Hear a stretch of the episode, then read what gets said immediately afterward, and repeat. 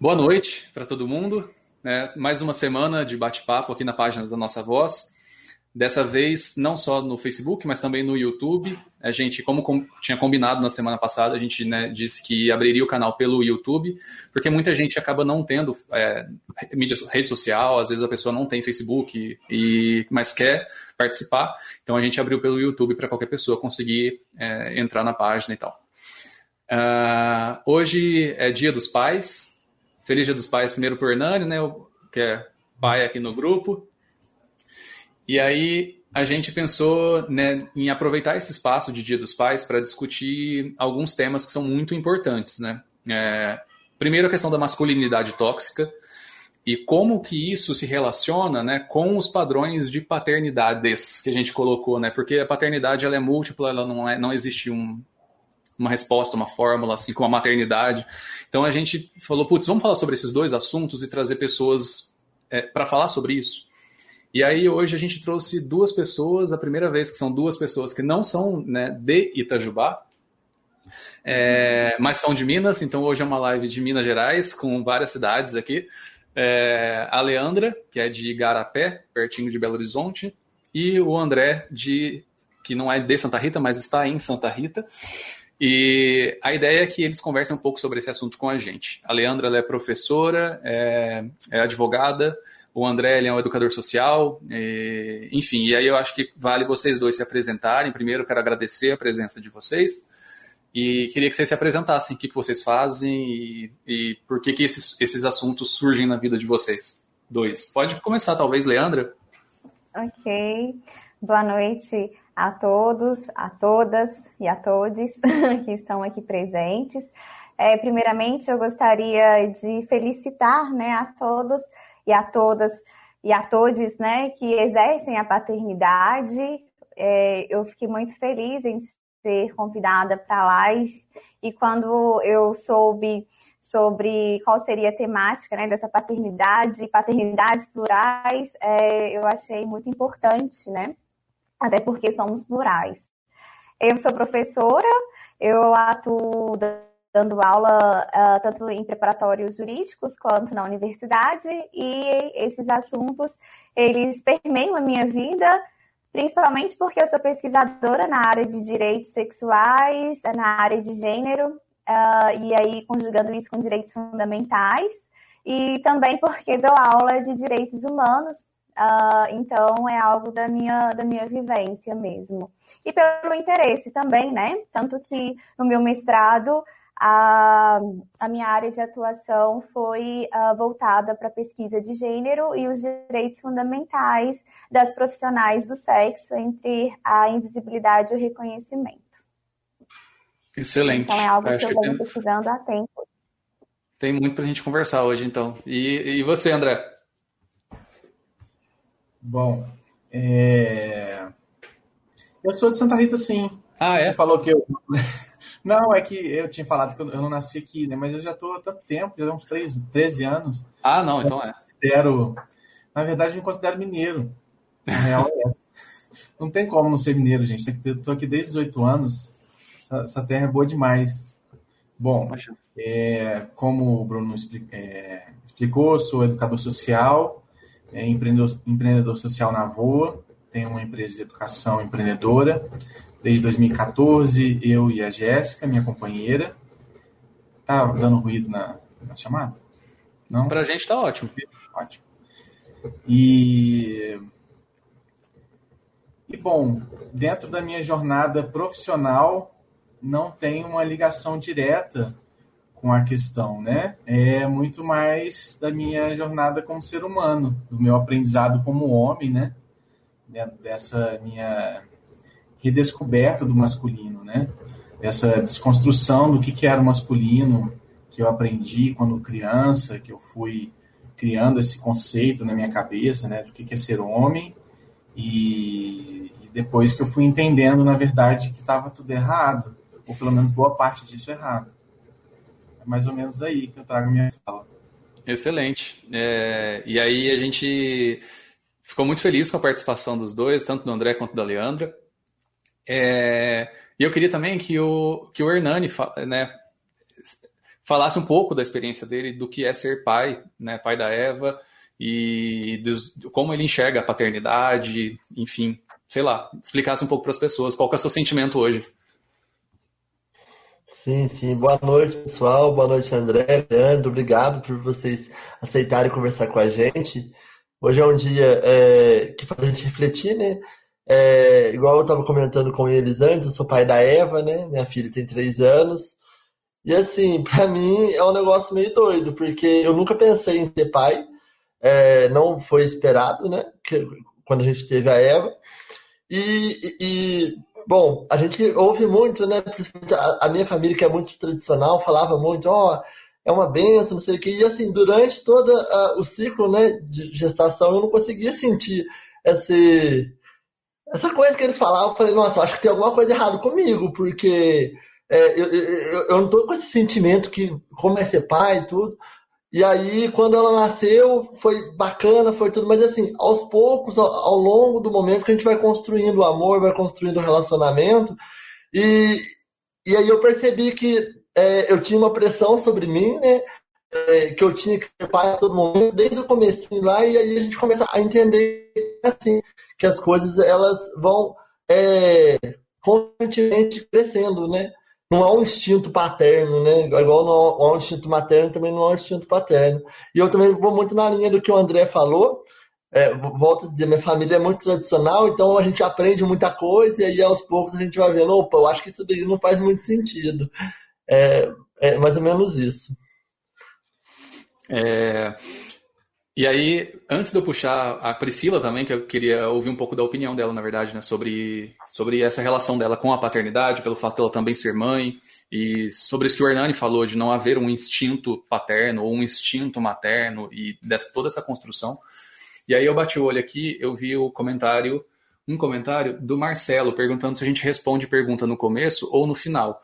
Pode deixar suas perguntas no comentário. Qualquer pessoa que quiser comentar ou perguntar qualquer coisa, pode deixar nos comentários que a gente vai lendo, a Andressa, a Hernani, a Pri, a gente vai acompanhando e, e respondendo. É... Mas é isso. Pri, como que é a sua relação? Vamos lá. Diferente do Hernani, eu planejei muito para ser mãe. Então, assim, literalmente eu planejei mesmo. Até o mês do nascimento da minha filha, eu planejei. Então, assim, quando eu engravidei, na minha cabeça eu ia amar minha, meu filho, né, que eu não sabia o que era, imediatamente. E não foi assim. Assim como o Hernani, ela estava dentro de mim. E foi muito estranho também no começo. E foi realmente uma construção. A primeira vez que eu senti chutar, eu não sabia que estava chutando. É, a primeira vez que, quando nasceu, eu levei um susto, tipo, meu Deus, e agora o que aconteceu? Essa criança está precisando de mim para absolutamente tudo. O primeiro mês foi muito caótico. E aí até conversei já isso com o Hernani no começo, para mim foi muito bom que meu marido conseguiu emendar a licença paternidade com as férias dele. Então foi muito importante esse primeiro mês, muito, porque é como se tudo que eu existisse Priscila acabou. Agora eu era mãe da Flora.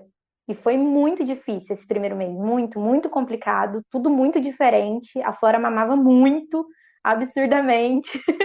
Então muda tudo, muda tudo. E realmente, é igual a Hernani falou, o amor vai sendo construído. Hoje a Flora está com um ano e sete meses, e é um amor que cada dia que passa cresce mais. Mas eu entendo hoje que essa é a minha maternidade. Eu vejo muitas mães e eu participo de muitas rodas de mães que as mães não falam isso. Falam coisas completamente diferentes. E aí eu acho que você aprende também a, a ter mais empatia pelas pessoas, assim, quando você percebe que é. não é bem assim, né? E Aí eu acho que vale a gente entrar nessa questão, né, e também puxar do André e da Leandra. É, hoje é Dia dos Pais e aí a gente está falando de famílias, né, né, várias várias famílias e tipos de famílias. E no Dia dos Pais a gente normalmente acaba escutando, vendo na televisão ou vendo ser reproduzido mesmo, né, um padrão tradicional, conservador de, de família, composto por um pai, uma mãe e enfim. Só que às vezes a família real e que de fato é a tradicional do Brasil, ela é uma família plural, família de mães solteiras, né, mães solos, famílias de casais homofetivos, tanto né, de homens e de mulheres, e enfim, são construções múltiplas de família. E aí eu queria perguntar para vocês, né, como que vocês enxergam essa questão, o que é de fato paternidade, né? E, enfim, não sei se você quer começar, Leandro.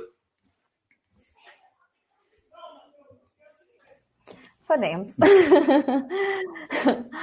É, é, muito interessante a abordagem de vocês, escutando o Hernani e a Priscila. Eu ainda não sou mãe, mas uh, como parte né, dessa questão mesmo de uma construção, né? E aí, dos estudos que eu tenho, é, até porque eu também faço pós, em, é, sou pós-graduando em sociologia é, vem essa questão da construção da família e, e, da paternidade, vamos colocar assim, ela vem de uma, de uma construção social, né? Ninguém nasce com o instinto materno, né? O instinto paterno. É algo que vai se construindo. E como a gente gente vive numa sociedade tão conservadora, eu achei assim a fala da Priscila fantástica, porque ela fala: eu faço parte de grupos de mães e as mães não falam sobre isso, né? É como se você já tivesse como mãe que nasceu, né? Já ter esse instinto, porque se você não tem, você é a diferentona, né? Você não tá dentro do, do padrão. E aí eu fico imaginando em, em relação ao próprio Hernani, como que deve ser difícil, né? Se para a própria mulher já é difícil falar dessa construção, imagina para o, o, pai, né? Como que deve ser mais difícil numa roda, né? Eu tô lá numa roda de futebol, de cerveja, e falar, olha, tá difícil, né? Eu não, não tô aprendendo a ser pai agora. Então, assim, foi muito bacana porque você acaba conjugando o que você vê na teoria com a prática, né? E assim, ufa, eu vou passar por isso, né? Então é uma construção social mesmo, e, e, é muito legal a gente ter esse momento. É, em relação a essa questão, realmente nós vivemos vários arranjos familiares, né? Tanto que no direito a gente tem uma doutrinadora, que é a Maria Berenice Dias, que eu gosto muito quando ela uh, fala né, sobre uh, os direitos de família e sucessão, que ela não fala, não existe o direito de família, existe o direito das famílias, né? Então, na verdade, nós temos vários arranjos. E o mais importante nisso tudo é a promoção né, do bem-estar, da dignidade da pessoa humana. E aí a gente tem famílias, por exemplo, anaparentais, né? Que é formado, por exemplo, entre irmãos. E existe ali, né, esse senso de paternidade entre irmãos, por que não, né? Em famílias. Um, homoafetivas, né, em famílias é, é, monoparentais, porque hoje é uma realidade brasileira. Nós temos muito a formação, né, do, da pessoa com a sua prole, né, ou seja, um indivíduo com a sua prole, seja aí uma mãe sola ou seja um pai solo, né. E é, e é interessante porque nós aprendemos sempre a, aquela visão de uma família que é triangular, pai, mãe e filhos, né. É, só que, na verdade, a gente percebe que há um movimento, sim. E aí foi feita uma pesquisa pela ONU uh, em 2017 por exemplo, no Brasil, nós temos um, de 15 a 20% de, de mães solas, né? Então a gente tem que realmente revisitar, a gente tem que desconstruir essa questão que nós temos de uma sociedade pautada muito uh, nessa visão patriarcal, né? Que, que, na verdade essa visão de família uh, piramidal ou triangular, que também é uma família e merece o devido respeito também, mas não é a única, não é exclusiva, né? Então a gente precisa desconstruir isso que foi construído, principalmente com a ascensão da burguesia, né? Com a importância do matrimônio para a ascensão da burguesia. E, na verdade, hoje a gente tem vários arranjos rurais. Então, eu acho que essa conversa vai ser muito frutífera nesse sentido. Agora, se o André quiser complementar. Muito bom. Manda aí, manda. Na verdade, eu ia ter uma, um, um questionamento mesmo. Você falou sobre mãe solo. Eu acho legal se você puder explicar essa diferença de mãe solteira e mãe solo. Por favor. Claro, sim. Na verdade, assim, a gente tem que tomar muito cuidado com o nosso discurso linguístico, né? Às vezes, eu muitas vezes, né, falava assim, e ouvia se falar assim, porque na minha família, né, nós tivemos vários casos de mães solas. Eu acompanhei isso, né? E sempre havia aquele temor, né? Nossa, meu Deus, né? Deixa uh, eu tomar meu anticoncepcional certinho aqui, porque eu não quero ser mãe solteira, né? Já traz esse estigma social. E E aí, por que, que a gente não fala mãe solteira, né? Porque mãe solteira, por que, que a mulher, para ela ser, é, exercer a maternidade, por que, que ela tem que estar atrelada ao casamento, ao matrimônio? Porque eu não posso ser mãe, porque eu não tenho capacidade de ser mãe por mim mesma, né? Então, assim, o termo mais correto é mãe sola nesse sentido, porque desvincula essa visão mesmo uh, machista e patriarcal de que a mulher, para exercer a maternidade, ela precisa necessariamente aí de estar nesse arranjo matrimonial. Muito legal, Leandro. Obrigado. É porque é é a gente acostuma, né? A gente cresce com essa questão de mãe solteira e tal, e aí ultimamente tem é, sido falado muito assim, né? Como mãe solo. E, e, eu achei que talvez poderia ter alguma diferença sobre a participação do pai nessa criação, né? Porque eu acho que existem é, é, diferenças, assim, que eu, a, o que eu percebo, assim, é, que eu vejo no Brasil é que a gente tem é, muitas mães que criam filho, os filhos sozinha mesmo, assim, né? Que não tem a participação do pai, não tem contribuição nenhuma, e, e, e, tem alguns casos, que é o meu caso, que minha mãe era é, é separada do meu pai, mas meu pai sempre participou da minha criação, é, de todas as maneiras, né? Mesmo não, não morando com a gente. Eu achei que tinha alguma diferença nesse sentido, assim. Mas obrigado pela explicação, não sabia. Bom, e e eu, eu fico pensando assim, a construção da, da paternidade. Ô, Bruno, você, lembra exatamente o questionamento, só para não fugir? Não, tranquilo. É exatamente isso, assim, entender de você como que você enxerga a paternidade, né? Assim, no seu caso, você não é pai, mas você tem relação com seus sobrinhos, por exemplo, e como que você é, enxerga esse papel da paternidade mesmo. Sim. É, eu acho que tem muito a ver com, com presença né? Eu acho que a presença é muito importante. Eu sempre cresci ouvindo assim, ah, é, pai e mãe é quem cria, né? Porque na, pra, na minha cabeça de criança, eu vou acessar essa minha criança aqui em alguns momentos, que eu acho que é, faz parte dessa construção. Na minha cabeça de criança tinha muito essa questão da adoção. E aí, como é que funcionava, né? A gente fica muito curioso, mas calma aí, e quando é adotado? Como é que funciona? E aí você vai aprendendo essa questão da criação. E e eu acho que bate muito também com o que a Priscila e o Hernani falou é, é, sobre a, a, maternidade, a paternidade, é, desse amor ser desenvolvido no caminho. E assim, foi até acolhedor eles terem falado, né, principalmente o Hernani como homem, porque eu também me vejo nessa situação assim, de calma aí, é, como é que é ser pai, assim, como é que esse desejo vem? Porque às vezes nas mulheres isso é tão construído, assim, desde pequeno, né, de ser mãe, de você, a mulher tem a boneca, né? E cuida da boneca e não sei o quê, e o, e o homem não cuida do boneco.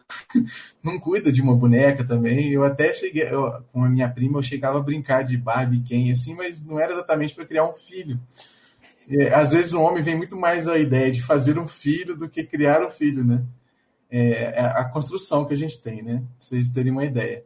Mas me traz um pouco mais tranquilidade também, porque eu não me sinto os anos vão passando, eu vou fazer 33 esse ano, e eu e ao longo dos, dos, últimos anos, né, com a minha companheira, já faz bastante tempo que a gente está junto, a gente vem discutindo essa questão da gente é, ter um filho, e eu sempre na minha cabeça vinha muito assim, nossa, mas eu sou uma criança, gente, eu sou um moleque, assim, como é que eu vou ter responsabilidade? Eu acho que é, voltando para não fugir muito, Bruno, eu acho que vem muito na minha cabeça responsabilidade. Uhum. Eu acho que isso é o que me, me pesa hoje, assim, sabe? Como eu quero ter um filho, e é um desejo meu, é, mas eu quero ter uma condição para poder ter um filho. Uhum. É, então vem responsabilidade, vem presença, né? Porque a, eu, eu, vejo hoje assim, dando aula em escola, né? Estando com jovens que tem uma reclamação muito geracional, né? Assim, ah, se coloca muito culpa na geração, ah, porque a geração de hoje em dia não, res, é, não respeita os pais, né, que tá, tá, faltando ordem nas casas e tudo mais, e eu acho que mudou muito, né, os tempos mudaram, e a educação não é mais feita na, na, na porrada, né, né, na violência. E isso muda totalmente a configuração, é, dificulta muito mais o trabalho, eu imagino, e mas precisa ter essa, essa visão de responsabilidade, de presença. E às vezes os pais reclamam que os filhos ficam no celular e os próprios pais estão no celular também, não estão ali presentes com os filhos. E, eu, e me vem por último, assim, a questão de amizade.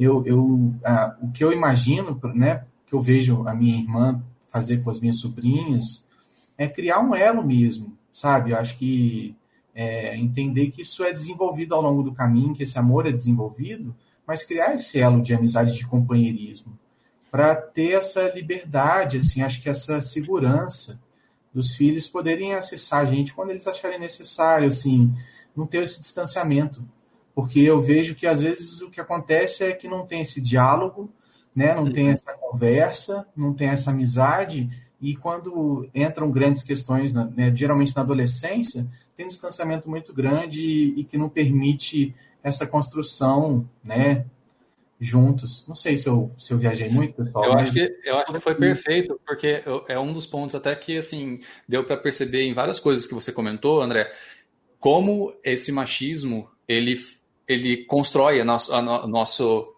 a nossa vivência assim, enquanto homem. E como eles tentam criar essa caixinha e tentam e, e conseguiram muito bem né, no passado criar essa caixinha que limita o papel do homem é, de que é, é, ah, a gente não pode. A boneca é coisa, cuidar da boneca é coisa de mulher. É, os brinquedos de engenheiro ou de cientista é sempre dos homens. É, o homem não pode demonstrar afeto, não pode chorar, não pode demonstrar fraqueza. E aí tudo isso vai entrando na nossa cabeça, na cabeça de todos os homens, né? Enfim, e não só dos homens. E aí a gente vai construindo esse papel que é limitante. E aí a gente entra num ponto que é central, eu acho, na conversa, que é a masculinidade tóxica.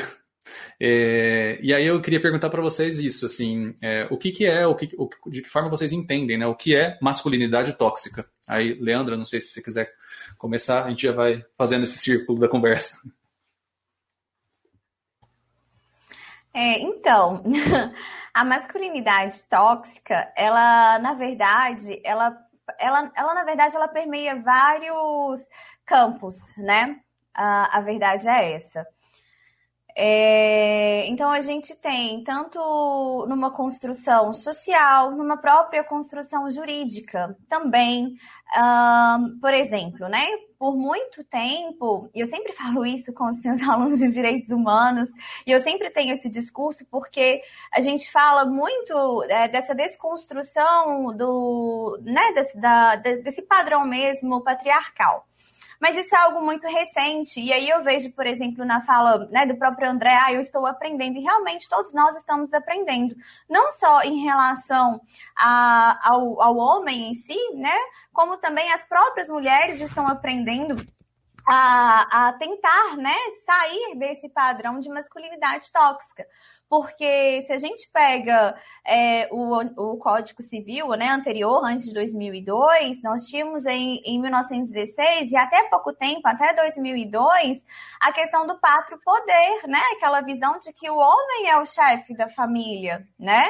E a gente reproduzia isso, né? Eu, na verdade, já escutei de, de juristas, né? Mesmo que trata, que já tratou, né? Essa questão aí do pátrio poder, que remete aí o pater família família, aquele que cuida, aquele que gerencia a, o lar, por exemplo, né? O, o que chefia, ele, ele vai chefiar tanto o lar, né? Tanto o âmbito interno, quanto também é ele que é responsável uh, pelas decisões e pelo espaço uh, produtivo externo, né? Então a mulher fica lá naquele âmbito privado reprodutivo e o homem no âmbito de decisão aí uh, e produtivo de produção. E aí isso reflete, se a gente for pensar na própria divisão sexual do trabalho, né? A gente tem aí cargos de chefia liderados por homens, né? A gente está tendo um avanço, mas não é tanto. E aí, por exemplo, a gente pega a Constituição, só em 88 que nós temos a igualdade entre homens e mulheres na Constituição, né, que fala que homens e mulheres são iguais em deveres, né, e em direitos nos termos da Constituição. Então, o que eu quero dizer? Essa, é, essa desconstrução ela é recente. Então, nós estamos aprendendo, né? Não tem como eu chegar aqui para vocês, e eu acho que, né, espero que, acho que a gente vai compartilhar desse, desse conceito também falar, olha, eu tenho um conceito próprio, né, pronto para vocês do que, que é masculinidade tóxica porque às vezes eu me vejo em situações em que eu reproduzo, mesmo sendo estudiosa, mesmo atuando, né, uh, proposições uh, sexistas, né? Então, assim, uh, é, é uma construção, na verdade, essa mudança de, de, de paradigma, né? Então não tem um, um conceito próprio. Mas a, masculin, a masculinidade tóxica, uh, ao meu ver, ela permeia muito essa questão uh, de se justificar, de se legitimar um discurso onde não há uma igualdade entre gêneros né? Às vezes a gente tem uma igualdade formal, tá, tá prevista na Constituição, mas no dia a dia a gente não tem essa igualdade de gênero. Aí eu lembro da, do que o André disse, né? Eu brincava, né, de quem e tinha Barbie e o Ken, mas eu não brincava, né, de, de boneca. E aí, se a gente for pensar como a gente reproduz, né, não, não criticando, mas assim, é algo que a gente pensa. A gente tem muito, eu não sei se a Priscila fez, depois a Priscila conta pra gente e o Hernani também. Se fez o chá revelação. Aí para saber se é menina, se é menino. E aí coloca metade azul, metade rosa, né? Aquela coisa que você fica assim, meu Deus, eu já estou criando divisão sexual, né? De, de, de padrões aqui, né? Porque para menino tem que ser azul, né? Ursinho azul, marinheiro, enfim. Para menina vai ser rosinha, né? Então, é, é, a gente tem que tomar muito cuidado, porque às vezes a gente reproduz esses padrões através das nossas atitudes cotidianas, através da nossa linguagem, né? Por exemplo, eu tenho um irmão. Meu irmão sempre recebia carrinhos e ele ganhava muito aqueles bonequinhos de Power Rangers, né? Eu era doida para ganhar e ninguém me dava, né? Os bonequinhos Power Rangers. Tanto que um dia eu enfeizei, peguei os bonequinhos dele e dei descarga na privada, sério, gente. Eu não recebia. eu não recebia fogãozinho, fogãozinho e panelinha. Eu recebia Barbies também, mas eu gostava da Barbie. Também não vou ser hipócrita aqui, não. Mas eu recebia panelinha rosa e o fogãozinho rosa. E ele não. E aí a gente reproduz isso. Por que, que a menina sempre tem que estar tá recebendo a panelinha, né? A vassourinha? Né? Por que, que o menino não pode receber também para ele aprender a compartilhar, né? Quando a gente fala dessa igualdade, a gente está querendo compartilhar tanto direitos quanto deveres, né? E só que a gente vai reproduzindo, né? Essas, essas situações que acaba, às vezes, que principalmente as mulheres, né, ficam aí num ambiente uh, e acabam reproduzindo também essa questão dessa masculinidade tóxica. E a masculinidade tóxica é exatamente isso: é você tratar o outro gênero como outro, né? A gente tem uma filósofa muito famosa que é Simone Beauvoir. Ela traz, né, no início aí na segunda onda do feminismo, ela traz essa questão do outro, né? Ou seja, a gente tem como parâmetro principalmente o homem europeu, cristão, né, e branco, e aí uhum. uh, tudo que foge desse padrão, né, ou tudo que, que, que vai é, tudo, tudo é normatizado segundo esse padrão, né? Então, tudo que foge dessa moldura vai ser visto como outro. E aí, por exemplo, nós temos no Brasil, nós somos uma sociedade muito plural, e aí nós temos problemas que são denunciados, por exemplo, pela filósofa, né, que a gente tem aí, a Jamila Ribeiro, que nós temos as mulheres negras, por exemplo, que é o outro do outro, né? Então, nós precisamos repensar porque essa masculinidade tóxica, inclusive, ela vai justificar né, essa, essa sociedade estratificada uh, em relação à desigualdade, tanto de classe, né? Porque isso vai reverberar na questão do poder econômico, de gênero, né? E de raça. Então, é, é a gente desconstruir esse padrão, né? A masculinidade tóxica seria aí essa desigualdade que é socialmente justificada. Excelente. Muito bom. Nossa. É, é... Bom, para mim, assim, é, é... Eu, André, desculpa, eu já vou passar a palavra, mas é, é doido isso, né? Porque a gente cresce com essas, com todos esses exemplos e com isso posto, né?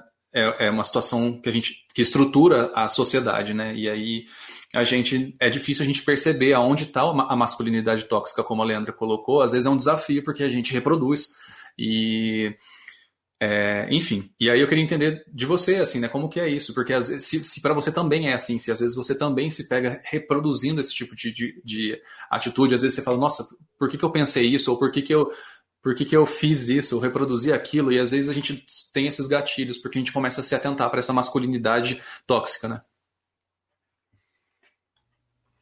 Bom, sim, eu, eu brinco que a gente é um misto de, de resistência e permanência, assim, sabe? Ah, como mulher.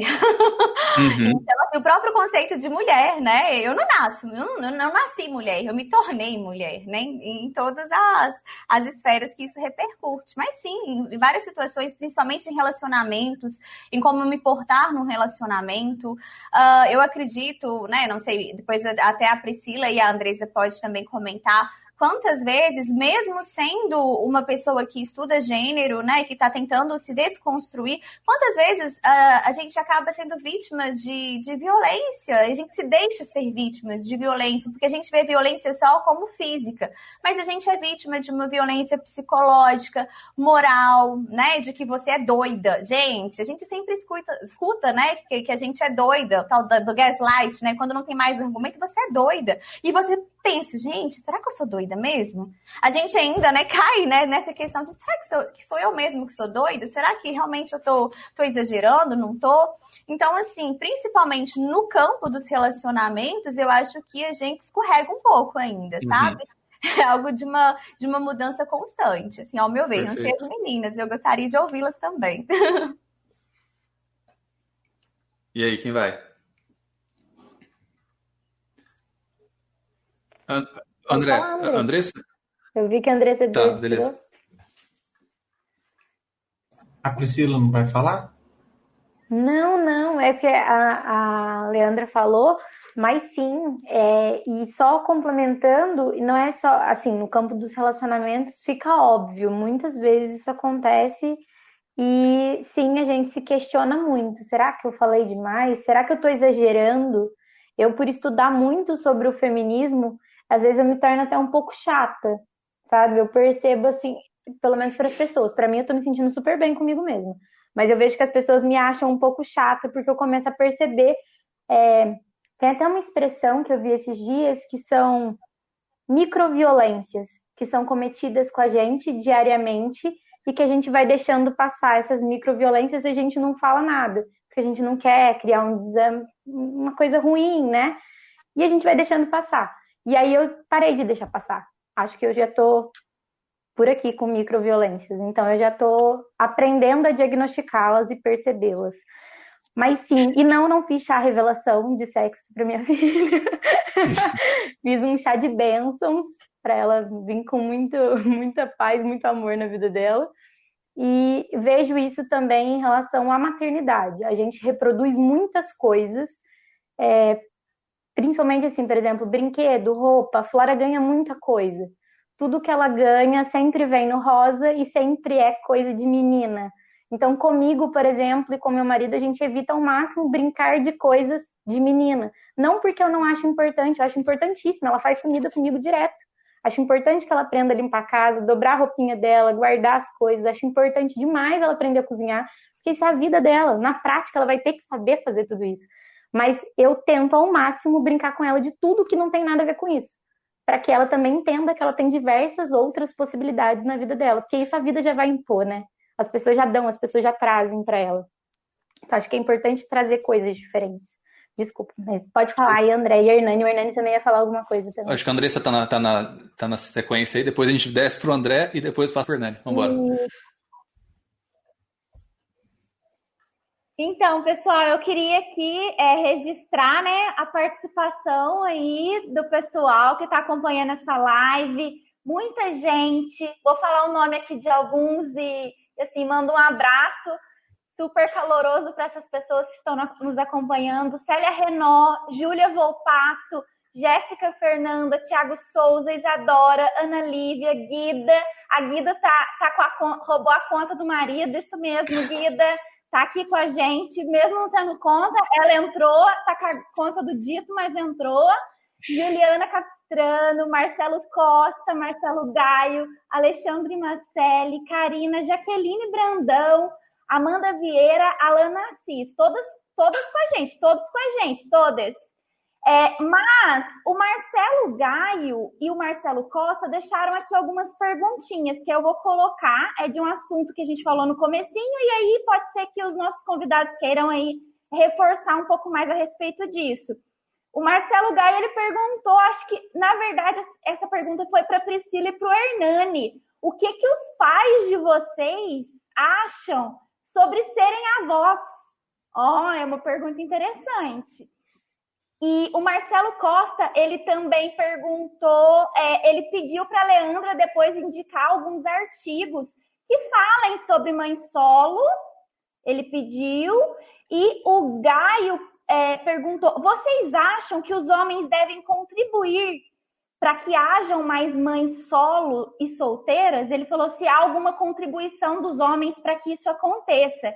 E a Isadora, ela também comentou que ela é, está super assim a favor do que a, Leandra disse, né? O fato de, de, de mãe solteira ser uma terminologia complicada e até errônea de se usar, porque não é um estado civil, então ela concorda com isso. É, Karina é, mandou um abraço aqui e disse que acha errada essa questão do chá revelação, que a Leandra também relatou. A Alana disse que a Leandra é maravilhosa, aí já elogiou a professora, dizendo que ela é maravilhosa. E tivemos outros comentários também, mas para que a gente não perca a ideia das perguntas feitas, eu vou passar a palavra aí para vocês. Priscila e Hernani, o que, que os pais de vocês pensam sobre serem avós? E para o André e para a Leandra, é, essa questão aí do quanto o homem contribuem para que as mães é, é, sejam solos. Bom, tá. Em relação à pergunta do que os meus pais pensam sobre ser avó, é, avós, né? Vou falar mais da minha mãe, né? Que, que é mais presente. Minha mãe ficou muito doida quando descobriu que eu ia ser pai, porque como não foi planejado, ela falou, nossa, a gente não vai dar conta junto. mas, é... mas depois ela gostou muito, e assim, a minha mãe também, ela vem nessa desconstrução comigo, ela sempre foi muito independente, então é, isso facilitou eu um pouco, apesar de que é, ainda assim eu vivi num, regime tradicional, onde a minha mãe fazia tudo, meu pai chegava em casa só, sabe? Então, assim, isso daí é, é, é difícil da gente é, quebrar esse ciclo, porque esse ciclo foi o ciclo de, que ela teve junto com os pais dela e, e, e, provavelmente já teve anteriormente. Então, é, é, difícil a gente começar a debater isso. E hoje ela também é, participa dessa desconstrução. Eu queria, depois de passar a palavra para a Priscila também comentar, é, só dar uma contribuição com o, o tema, com, com os dois temas que a gente colocou, de, é, da masculinidade tóxica e também da paternidade, quando a Priscila falou em relação que ela participa de grupos de mães e tal, e eu acho que foi o André ou a Leandro que brincaram, né, que deve ser difícil. Realmente, eu nunca participei de um grupo de pai. É, o grupo de pai que, é, a, que a gente participa, às vezes no trabalho, com os amigos, mas aí eu acho que entra muita questão da masculinidade tóxica, porque agora na pandemia não, mas antes, quando a gente deixava de fazer algum ou jogar bola, ou sair com os amigos, o pessoal falava assim, ah, mas você tá indo porque você tem que ficar com a criança. E eles não pensam que às vezes eu quero ficar com a criança, tipo, às vezes eu não quero jogar bola com eles, eu não quero, eu, eu quero ser pai, tipo. Mas eles não pensam assim, eles, acham, eles entendem como uma obrigação. Que eu estou fazendo uma obrigação de ter que ficar com a criança e, e, na verdade não é, na verdade seria obrigação se eu tivesse que ir lá com ele só para fazer uma social, entendeu? Eu só quero ficar com meu pai, eu só quero ficar com a minha filha, com a minha filha Eva. Então eu, é, eu, eu acho que isso vai muito dentro da masculinidade tóxica, porque é difícil às vezes você expor isso. Se você expõe isso, a pessoa meio que não entende, sabe?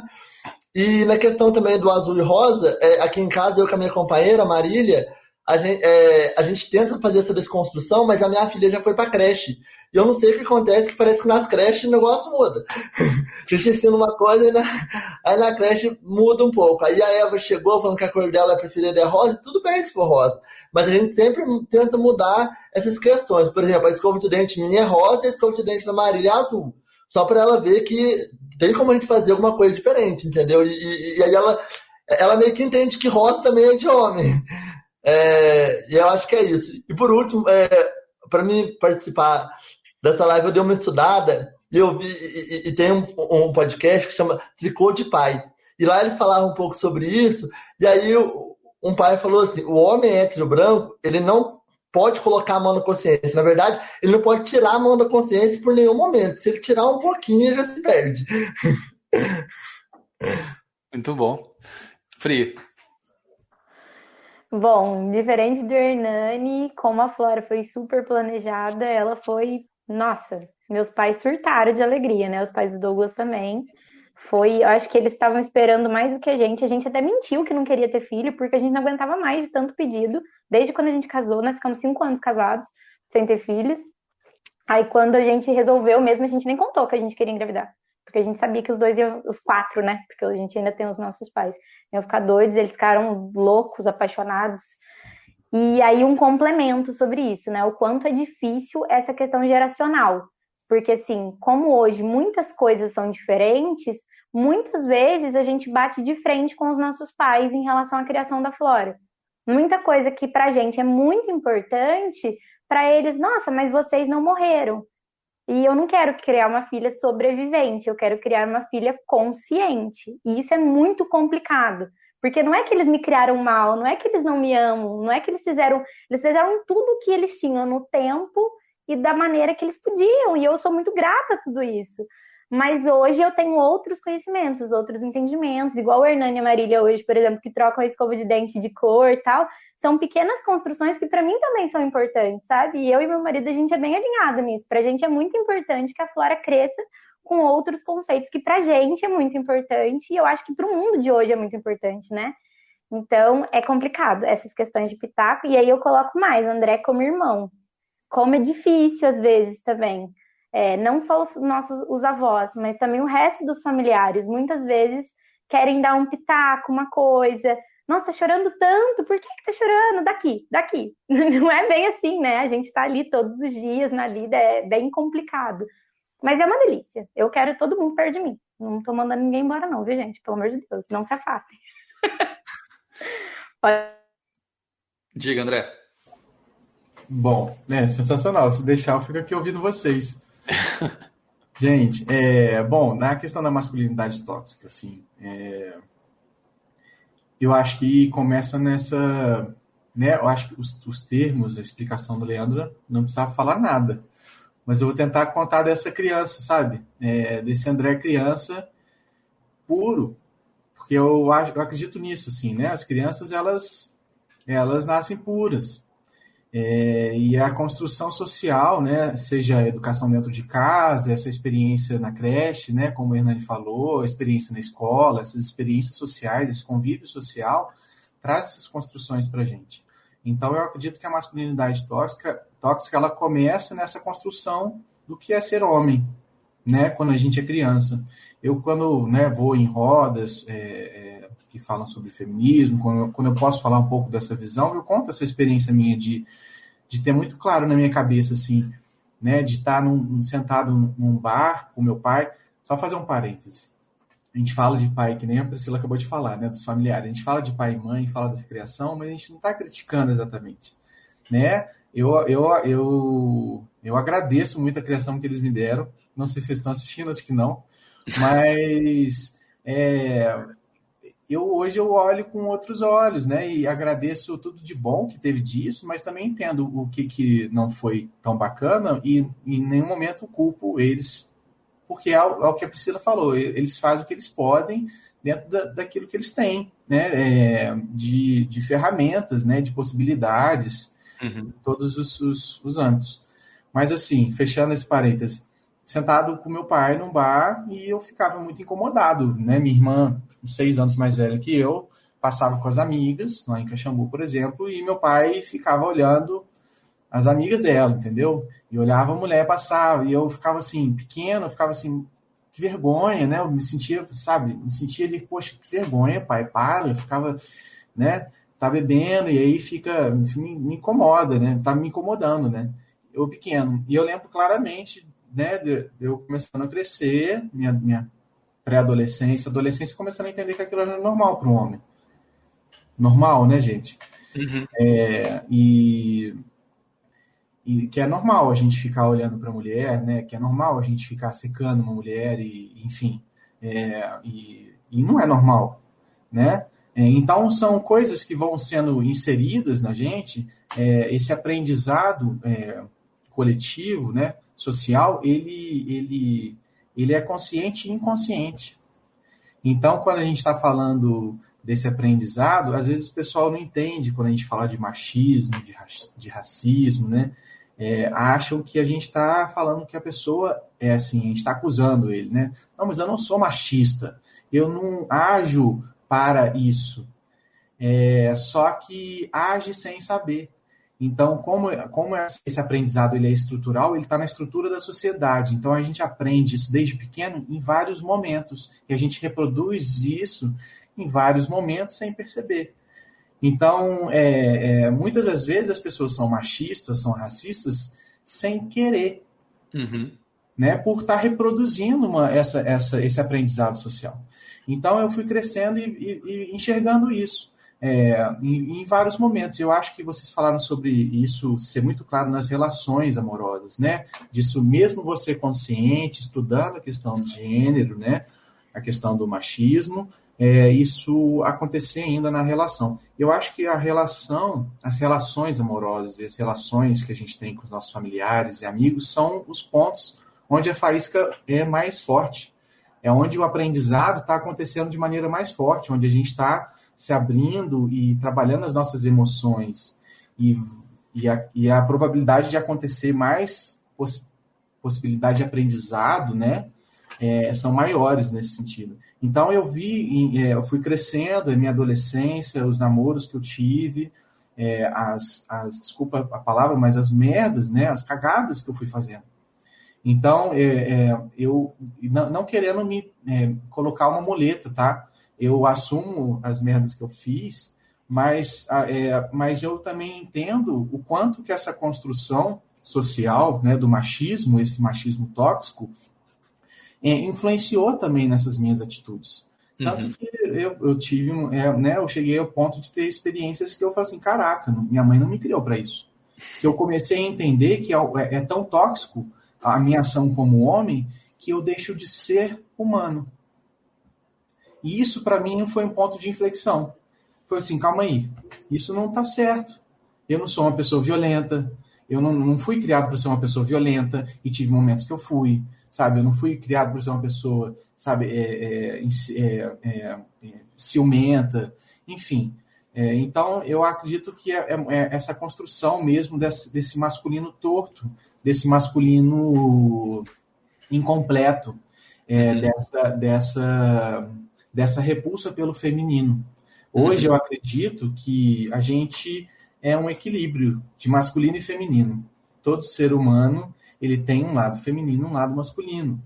E a gente tem essa repulsa tão grande pelo feminino que, a, o, que, o, né, que o machismo ele não aceita, ele reprime. Então, socialmente, é, a questão de você ser chamado de, de gay, é, em outras palavras piores, querendo é, é, dar um tom pejorativo, é trabalhando nisso, é colocando como se isso fosse um defeito, um problema. E, e na verdade, está ocultando, omitindo o lado feminino do homem. E aí, por isso, acaba sendo, para mim, essa construção do masculino sendo, é um masculino incompleto. Acho que essa masculinidade tóxica é um masculino incompleto. E isso impossibilita a gente de ser, de ser humano. É, acho que, às vezes, até complementando, assim, não sei né, talvez não seja nem questão de ser o lado masculino ou o lado feminino. Eu entendi o que você colocou, mas não sei, no meu ponto de vista, assim, é que não tem lado feminino ou masculino, talvez, né? Assim, qualquer. qualquer isso que você sente, né? Tipo, putz, eu não sou agressivo, eu não sou violento. E isso não faz de mim mais feminino. É que, infelizmente, na sociedade, a gente espera isso das mulheres, né? E aí eu acho que, na verdade, é, é tá tudo misturado. E, aí a gente sente muito isso, né? Assim, principalmente enquanto homem e tal, é muito. É, enfim, é, é, o que você falou, é, uma, é estruturante e a gente às vezes não enxerga. É... Ah, eu Pri, pode falar. uma colocação sobre isso. Que tem uma psicanalista, Maria Homem, não sei se vocês conhecem, ela é maravilhosa, a sigam nas redes sociais. e ela fala sobre agressividade e força. E aí ela fala que nós mulheres buscamos muitas vezes homens agressivos para termos relacionamentos, porque nós correlacionamos a agressividade do homem com a força e a capacidade de, de manter uma casa, manter a prole, etc. Então, por várias vezes, nós sempre estamos ali com uma pessoa super agressiva. Acabamos de sair de um relacionamento abusivo e entramos em outros, porque a gente confunde força com agressividade. E isso é muito, e isso é muito construído durante a nossa infância, justamente porque já vem, né? Dessa questão também da legislação, do sistema patriarcal, da gente ter o pai como uma pessoa. Às vezes a mãe faz tudo dentro da casa, a última palavra muitas vezes é da mãe. Pergunta para sua mãe, se ela deixar, você vai. Mas de repente algo sublime acontece, e o pai está ali sob um patamar quase que, sei lá, uhum. quase que obs... não sei, não sei nem explicar mas que ele é o supremo, o Senhor supremo de todo conhecimento, do nada, ele nem faz nada.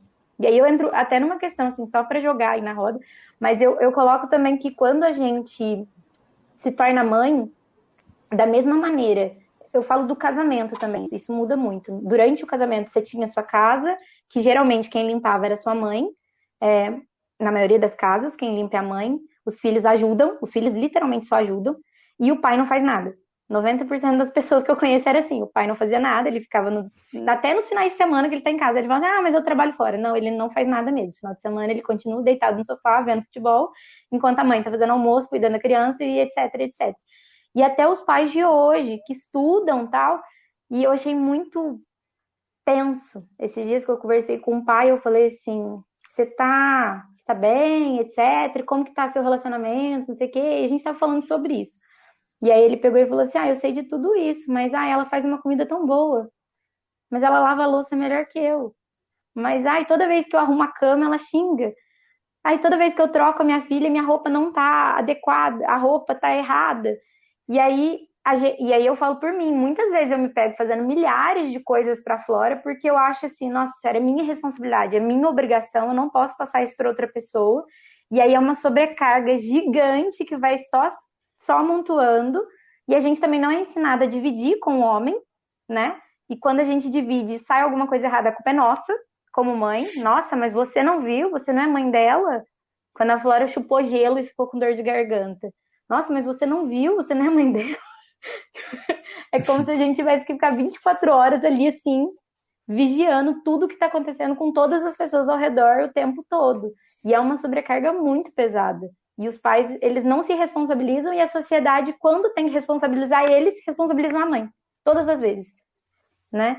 Haja visto que nos presídios, eu não sei se vocês têm conhecimento disso, mas nos presídios, você vê filas imensas de mulheres nos presídios masculinos e nos presídios femininos não tem ninguém.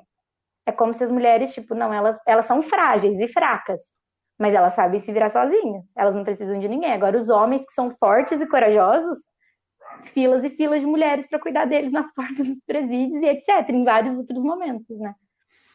É, é. muita hipocr hipocrisia mesmo.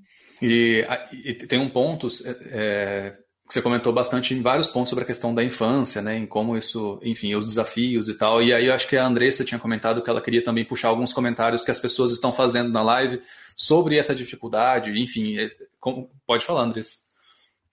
Isso. Então, Celinha trouxe à tona uma experiência que eu tive a oportunidade de vivenciar com ela, que foi quando nós estávamos né, é, é, iniciando é, uma escola infantil. Uma mãe foi, foi nos procurar porque ela disse que na escola onde o filho dela estava, ele não podia brincar de boneca e ele gostava de brincar de boneca.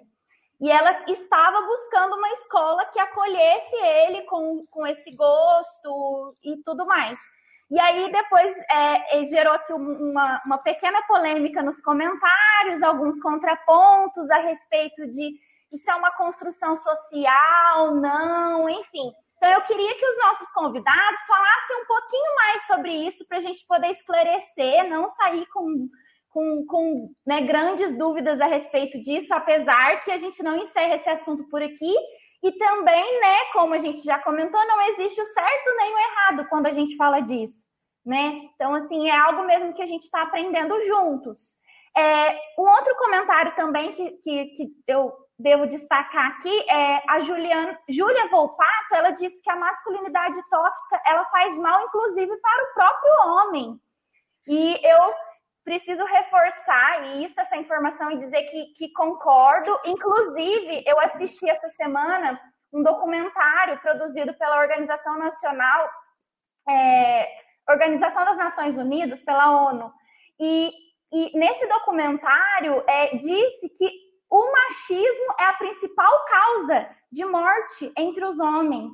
Não são acidentes automobilísticos, não são cânceres, câncer de próstata, como bastante gente fala, mas sim o machismo, né? E que, na verdade, esse machismo ele faz mal para todo mundo. A gente não tem dúvidas de que ele faz mal principalmente para as mulheres. Mas para o homem, né, para todos aqueles que não se enquadram no padrão, o que, que acontece? A gente se sente julgado, né, pressionado, humilhado. Tanto é que de 10 pessoas que cometem suicídio, oito são homens. Então, assim, realmente concordo com a Júlia, queria que depois vocês também pudessem falar um pouco mais sobre isso. Mas antes, vamos, vamos esclarecer essa questão dos brinquedos aí. Brinquedos, existe essa de brinquedos apropriados para meninas e brinquedos apropriados para meninos?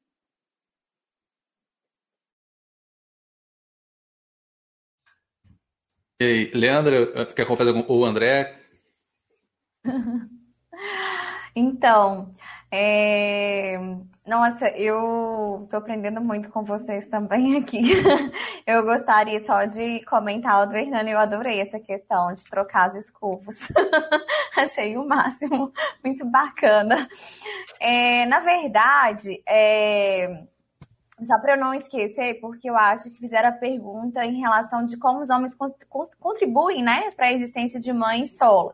E aí eu acho que uhum. pega gancho também com essa questão dos brinquedos também, do que eu vou falar, que serve para os dois, assim. É, mas antes eu gostaria de mandar um beijo pro meu pai, ele tá assistindo, eu falei para ele que, ele que, eu ia passar essa vergonha nele. Ele chama Marlio, ele sempre me acompanha nas lives, então fica aí a vergonha passada do beijo pro Marlio. E assim, foi muito legal porque a minha relação com o, o, paterno, ele vem assim de um aprendizado muito grande entre entre mim, né, e, e ele também, sabe? Porque é, principalmente depois que eu, que eu fiz o, o fiz direito, fiz mestrado, né? Enfim, fui para sociologia. E aí a gente, ele passou a, a, a ver, né? A ressignificar muitos é, muitas atitudes que ele tinha, e às vezes eu brinco com ele, ah, pai, você ainda é machista, você é filógeno, né? Sabe aquele machista que come quieto? Assim, né? Tipo assim, ele não é agressivo, mas é aquele, aquele machista que quer, é, não, você é frágil, né? Você vai ser para sempre a minha menininha. Hoje mesmo ele falou isso no almoço e eu tô assim, não. Mas enfim. É, e aí, e aí é, hoje foi uma coisa muito interessante, porque atualmente eu não tô com ninguém assim. Mas eu tenho vontade de, de ser mãe, assim. É uma vontade que surgiu mais por agora também. Não tinha muito, mas estou começando a pensar, enfim. E aí eu sempre falo com ele, ah, eu quero ser mãe. Eu não preciso estar num matrimônio para ser mãe, né?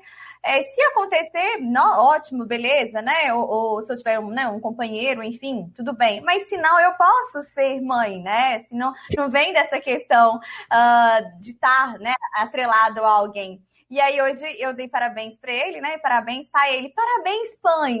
Ele tá assim comigo, porque você vai ser uma mãe. você que falou que pode ser uma mãe solo. Eu, é, por que não? E tipo assim, gente, eu passei, eu tenho 32 anos. Foi depois de 32 anos que eu escutei do meu pai a possibilidade de ele virar e falar assim para mim: olha, é, você pode, né? Você, você pode ser mãe, você vai ser mãe e nós vamos te acolher como mãe, né? Assim, a brincadeira, né? Pai e mãe. Assim, você, é, você pode exercer a maternidade, você tem todo o direito, né? Tanto os direitos reprodutivos e sexuais, de planejamento familiar, sendo mãe sola, né? Só que isso, assim, é uma realidade que mesmo aqui em casa, que a gente já está tendo uma revisitação, eu só fui ouvir isso dele hoje, com 32 anos, né? Então, um, é, é importante essa, essa ressignificação. E aí, para pegar essa questão dos brinquedos e da própria contribuição do homem para a existência de mães solas, é, nós temos, e aí eu remeto à fala da Priscila também, quando ela fala das microviolências, né? Às vezes a gente só vê a violência física, ou então quando ela já é resultado de várias pequenas violências, né? E essas violências, existe um sociólogo que ele é muito, e assim, acho que, eu acho que o Marcelo perguntou também em relação a estudo, é, existe um livro que chama Dominação Masculina, é um clássico, recomendo a todos, uh, do Pierre Bourdieu, um sociólogo francês, que ele traz essas questões do poder simbólico, né? De como a gente vive relações assimétricas de poder e como que a violência, quando ela chega lá na violência física, ou ela chega lá, por exemplo, no resultado último, infelizmente no Brasil, nós somos aí, ou a gente pertence aos países que mais morrem mulheres, né, por feminicídio. Uh, e aí, se a gente for pensar, né, que uma pesquisa também feita pela ONU, uh, na América Latina é o lugar mais perigoso para a mulher viver fora de uma zona de guerra, né? Então, assim, a gente tem Guatemala, a gente tem aí uh, Colômbia, a gente tem o Brasil, tem El, é, Salvador, então, enfim. É vem de pequenas violências simbólicas, né? É esse discurso de que mulher não pode fazer isso, mulher tem que ser uh, recatada, né? Bela e do lar, recatada, bela e do lar, né? é, né? A mulher não pode manifestar a sua voz, porque quantas vezes eu trabalhando, eu já trabalhei setor público, né, da administração pública, que quando eu me impunha por que você tá nervosa? Por que, você tá gritando? Nem gritando eu estava, tipo, não, eu só tô impondo a minha voz, né? Então, a partir do momento que você passa a exercer papéis que são vistos como predominantemente masculino, as pessoas assustam um pouco, né? As pessoas vão falar que você tá agressiva, né? Que você tá fora da caixinha, ou então que você é louca, enfim. Então, é, isso vem mesmo uh, de uma violência simbólica que ela vai sendo repassada por discursos e principalmente uh, pelo discurso linguístico, né, de como a gente reproduz essa violência na fala, né? Então, por exemplo, quando eu, eu, eu é, falo, né, que a menina, olha, é, gente, por exemplo, né, uma coisa que não sei se vocês já passaram, mas às vezes você senta, aí senta um homem do seu lado, aí ele senta com a perna aberta. Né? E aí te incomoda porque você, porque, né, você não tem espaço ali. E aí as pessoas não importam. Reparam para vocês verem, às vezes, no lugar que vocês estiverem no ônibus ou alguma coisa. O homem pode estar com a perna aberta. Mas eu fui ensinada desde pequena a cruzar as pernas e aceitar que o homem fica com a perna aberta e, né, e o meu espaço ali, né? Terrível, pequeno, né? Enfim, tô exprimida. E a gente acha isso normal, né? Ou seja, normal, entre aspas, porque a gente tem essa construção, né, de que a mulher tem que ser recatada, né? Não pode ficar com a perna aberta. O que aconteceu? Eu tenho uma irmã também, né, que é adolescente, e aí ela estava na sala de aula, e aí a, a, colega dela gritou, né? Não, não que justifique gritar. Aí o professor virou para ela e falou assim: por que, que você gritou? Meninas não gritam. Aí ela virou pro professor, mas o fulano de tal tá gritando. Tipo assim, ah, ele pode, né? ele pode gritar. Então, como no próprio processo, e aí achei muito interessante porque o Hernani trouxe, pô, eu falo pra minha filha que ela pode usar a roupa que ela quiser. Se ela quiser vestir um arco-íris, ela veste, né? Aí ela vai para a creche e aí na creche ela já chega, né, com a fala, né? Eu, eu gosto de rosa, né? Por quê? Porque na própria escola, no próprio processo educacional, isso também é reforçado. E aí o, o Pierre Bourdieu ele traz, né, a, as instituições de autoridade tanto a escola, a igreja e o próprio Estado é, servem né, para criar essas, essas redes de poderes, fomentam essas redes de poderes e vai manter essas redes do, né, de poderes ao longo do, do processo. Né? Se a gente for pensar num casamento religioso, a mulher casa de quê? De branco. Vai eu casar de vermelho, por exemplo, né? Por quê? Porque a mulher é o símbolo aí, apesar da gente viver toda essa liberdade sexual. Né? Eu, eu já fui casada, né? Hoje eu sou divorciada, eu casei de branco. Mas peraí, por que, que eu casei de branco? Sabe essa questão que depois eu pensei e falei assim, gente, mas eu casei de branco. Por que, que eu casei de branco? Né? Por que, que eu tenho que trazer essa questão de ser pura, de ser cândida, né? Ou seja, né? nem era mais, enfim, né? Então, é, a gente vai reproduzindo. E aí, essas pequenas violências simbólicas acabam depois no futuro, né? Se isso não for reconstruído, se isso não for revisitado, isso acaba, na verdade, reproduzindo em algo maior, né? E aí, em última análise, o próprio feminicídio que a gente tem. E nós, mulheres, mesmo construímos isso, né? Muitas das vezes a gente reproduz o machismo, mas a gente fala muito da masculinidade tóxica em relação ao homem, não, às vezes nós, mulheres, somos e temos comportamentos dessa maneira. E aí, em relação aos brinquedos, vem de, um, né, de uma forma mesmo, ao meu ver, né, de uma construção social mesmo, né, é, essa questão, porque a criança, quando ela, ela vai brincar ali, ela não, ela não tem já essa, essa, essa repulsa, ah, eu não vou brincar com, com essa panelinha porque né, o menino porque ela é rosa, né? Ou então porque é uma panelinha. Então vem de toda uma construção que isso é, é, é repassado, né? Então assim, a, a eu não sei se é somente isso, eu acredito que não, mas eu acredito que a construção social, essa reprodução desses discursos, ajuda a legitimar essas essas divisões sexuais. E aí eu concordo muito com o Bruno. Eu não acho que existe um. Ah, eu, eu tenho uma metade masculina e uma metade feminina, por exemplo. Eu acho que é fluido, sabe? Eu acho que a gente tem que parar muito com essas divisões, com esse binarismo e, e, e deixar fluir, sabe? Eu acho que a gente é, é um misto de tudo, sabe? Um, às vezes a gente vai ter comportamentos ah, que são ditos pela sociedade que são masculinos ou femininos, ou às vezes a gente vai ter um, misto disso tudo, sabe? Eu acho mais importante a gente parar de pensar muito em, em, gênero e começarmos a ver o outro pelo que o outro é, pela dignidade, pelo fato dele ser. Ele é ser humano e pronto, ele merece respeito por isso. Acho que seria assim, mas vamos complementar aí, pessoal. Muito bom. André, eu acho que até, não sei se você quiser comentar e até incluir, né? Porque a gente mencionou até essas questões na escola, e aí você também é um educador e trabalha com educação. Sim, perfeito, Bruno. Isso que eu queria falar, né? Essa questão do, do, do brinquedo, né? É, a criança, ela, ela, o brincar, na verdade, é um aprender da criança, né? É, até o adulto, ele brinca é, no meio social, mas é, também é um aprender social, o brincar. Às vezes a gente fala uma coisa que a gente não tem coragem de falar, é através da brincadeira. E a gente está tá jogando, a gente está negociando ali com a pessoa, num diálogo, numa construção ali. Então, é, ter primeiro essa visão de que o brincar é aprender. É, e aí, dentro disso, todas as possibilidades são, são valiosas para as crianças, dentro do aprender. Né? Se a gente limita, se você limita o seu filho, sua filha, a um tipo de brinquedo específico, você está limitando o aprendizado dele.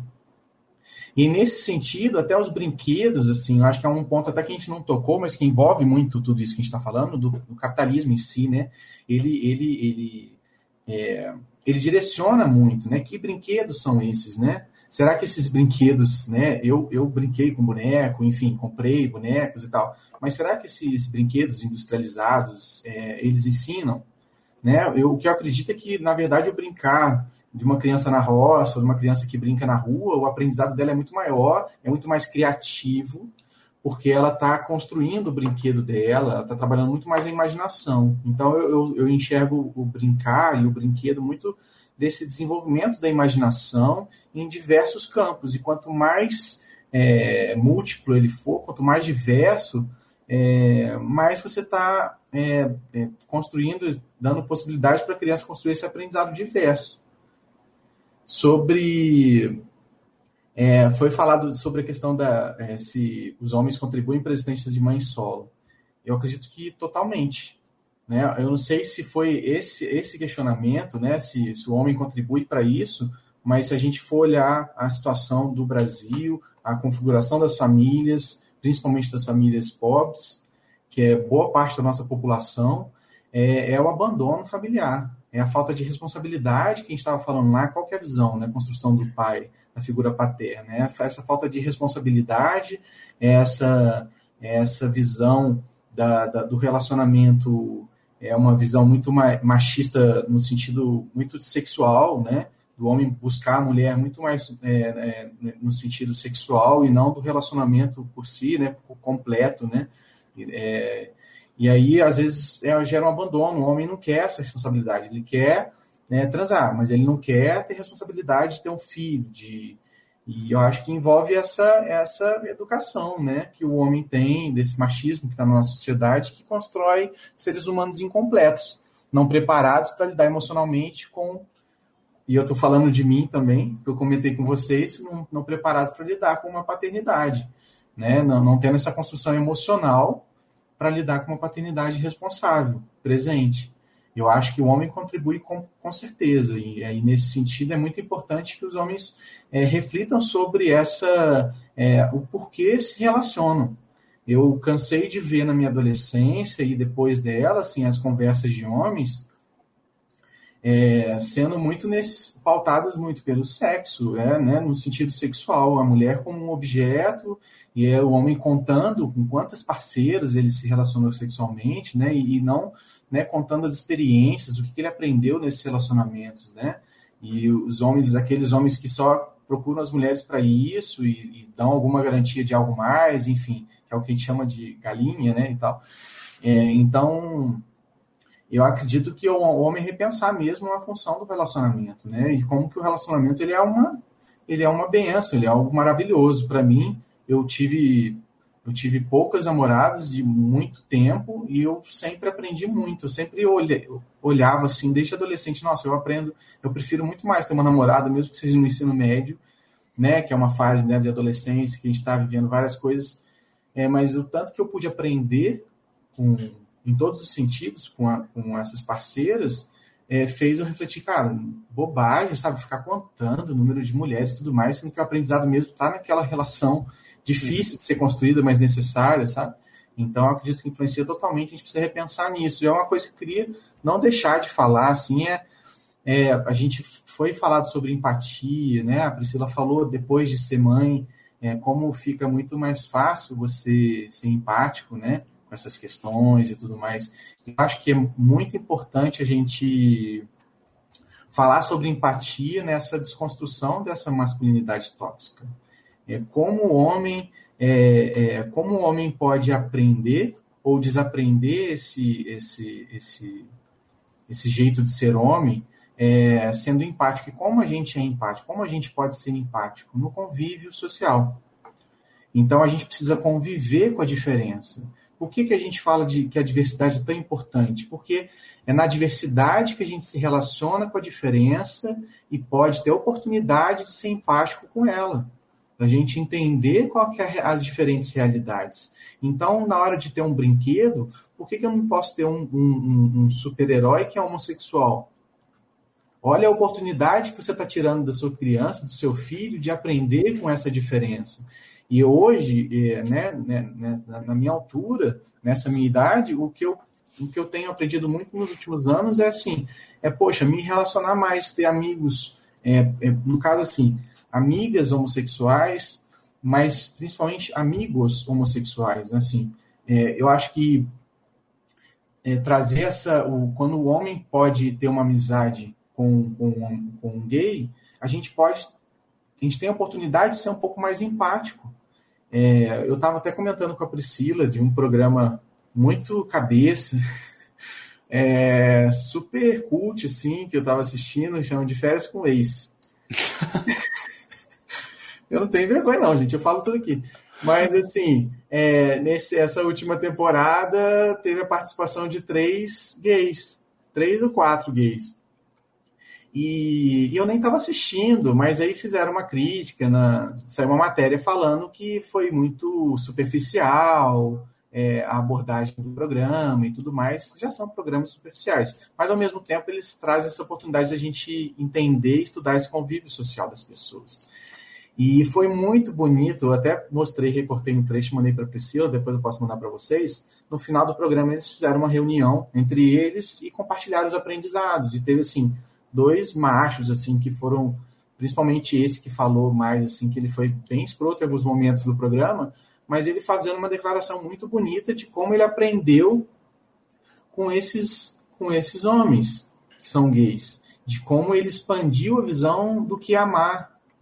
Eu achei isso muito bonito e, para mim valida esse meu pensamento, que a gente precisa viver a diversidade para poder ter empatia. A gente não tem empatia sentado olhando para o computador, na rede social, querendo opinar sobre alguma coisa. A gente vai ter empatia convivendo com as pessoas, ouvindo as pessoas e as dores delas. É assim que a gente trabalha empatia. Muito bom, isso aí. É, excelente, André. Eu, eu queria, você foi falando, eu anotei três pontos aqui, só para eu comentar sobre o que você falou também. É, com relação aos brinquedos, eu concordo muito com a Leandra e com o André e com as brincadeiras de criança e tal, e não só brincadeiras de criança, né? A gente tem a mania de achar que brincadeira é só coisa de criança.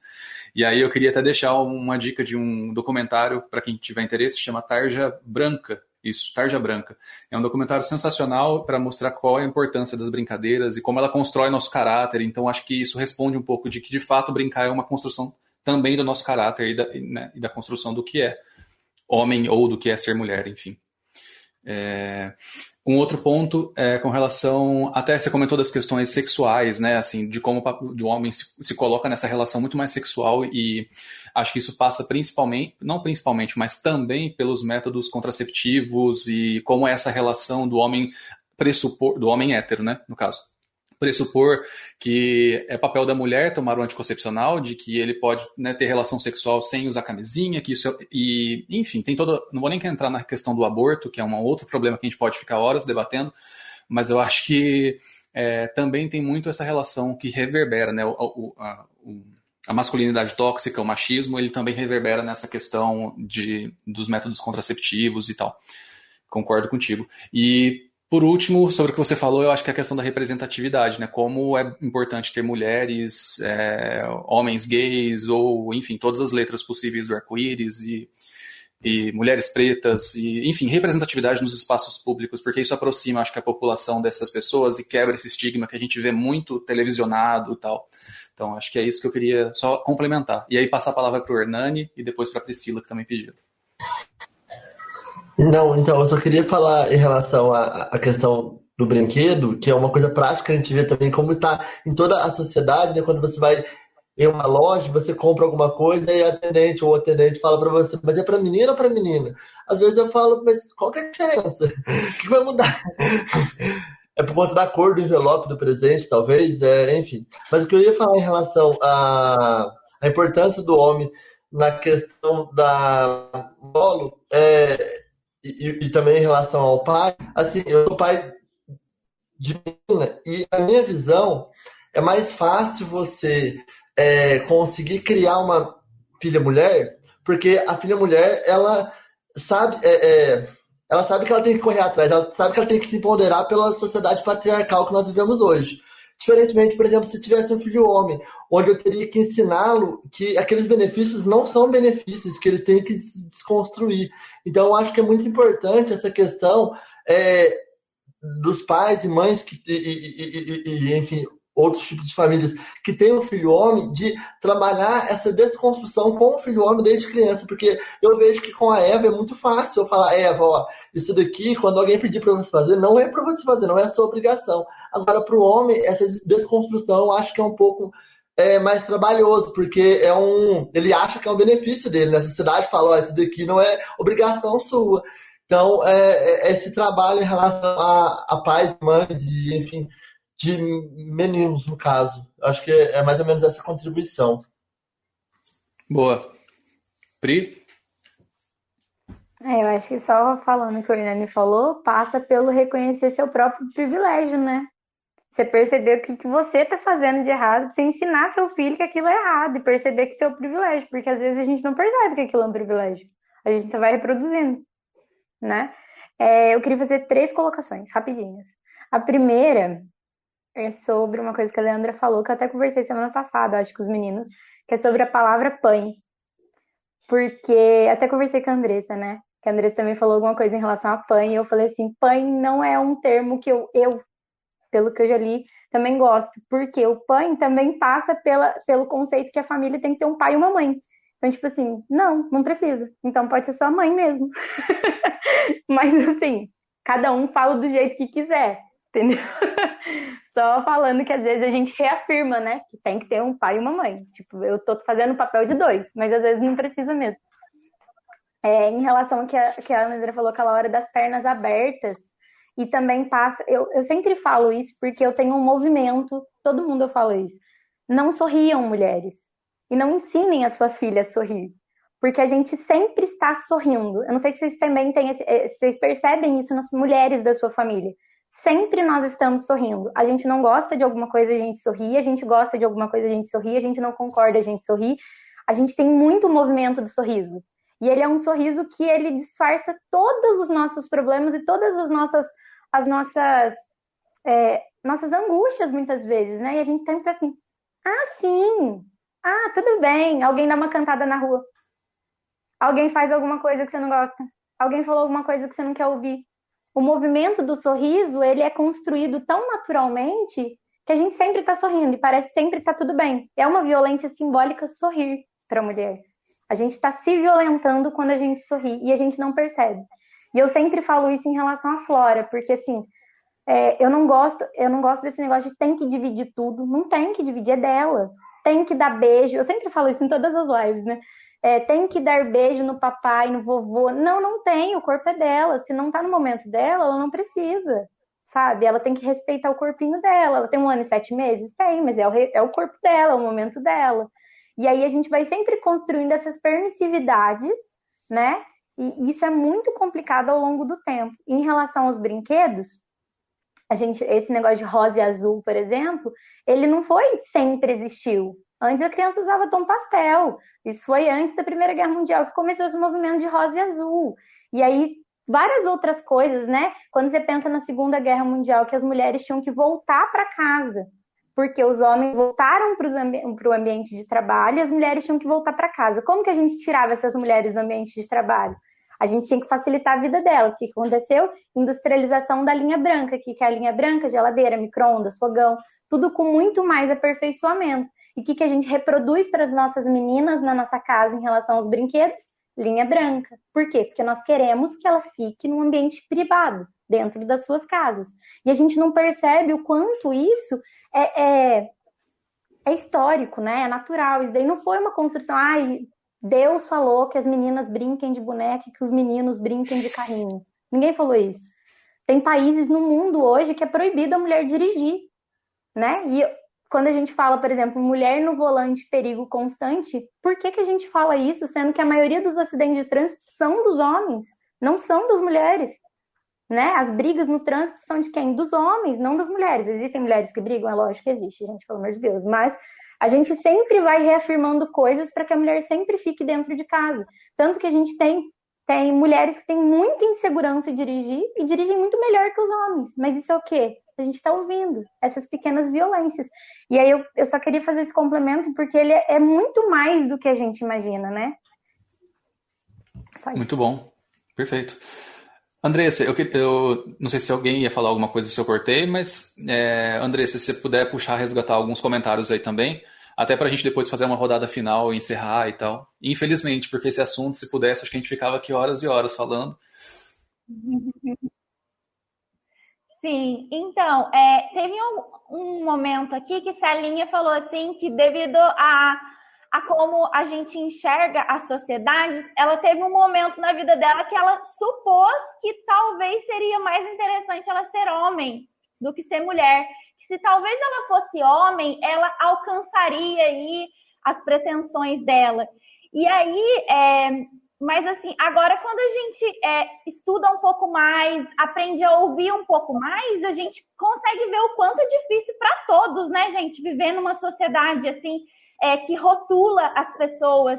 Se a gente for pensar é, enquanto homem, você, né, quando é pequeno, tem essa questão do, do, do, que você pode brincar, do que você não pode brincar. Quando você está na, na, adolescência, tem essa questão aí, é, se você não tem namorada, se você não está de olho em alguma menina, você é, é, é gay, né? É, você não pode chorar se você expressa seus sentimentos que é algo machista também, né? Que a gente escuta. Ah, se você chora, você é mulherzinha, como se, se o fato de você for, ser mulher, né, fosse algo ruim. E quando você vai escolher, então, uma profissão, eu é, fiz enfermagem, né? Tive a oportunidade de conviver com alguns homens que sofreram preconceito na faculdade por fazerem enfermagem, por fazerem nutrição, por fazerem psicologia, né? Homem não pode ter medo de barata. Homem tem que aprender a trocar o pneu, todos têm que saber trocar o pneu, né? Tem que saber trocar a resistência do chuveiro. Então, assim, difícil, hein? Hoje a gente está tentando fazer aqui um movimento oposto. Nós, mulheres, sabemos né, de todas as dificuldades que nós enfrentamos. Mas quando a gente tem essa oportunidade de dialogar com homens, de também repensar né, o quanto é, a sociedade como um todo é, é tem aí esses estereótipos e o quanto esses estereótipos são ruins para todos, faz a gente fazer essas colocações, repensar essas colocações como a Célia Renault colocou. E assim, no mais, o, o pessoal que está aqui participando ativamente estão assim agradecendo, dizendo que estão gostando muito de todos os temas, é, concordando com, os, com a, as falas dos nossos convidados é, repercutindo bastante isso. E nenhuma pergunta, gente. Se alguém tiver mais alguma pergunta final aqui, pode mandar.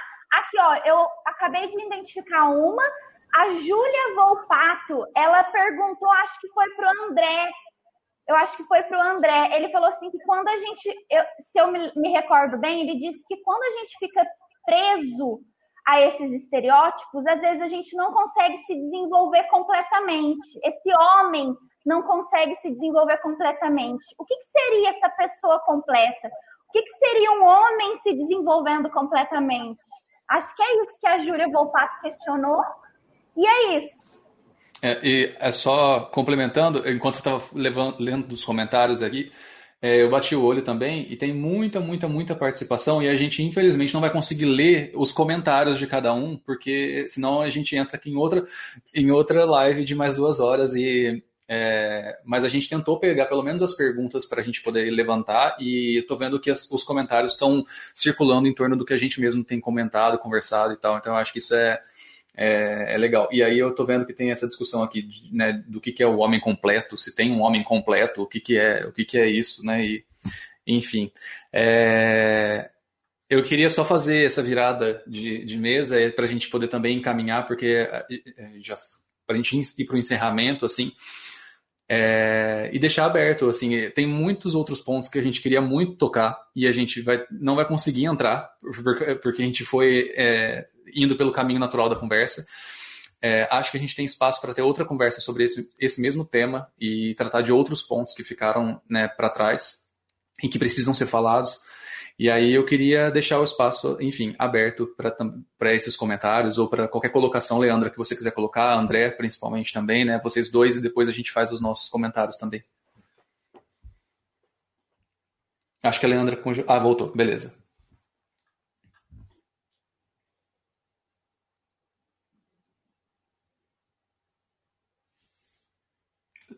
Leandra?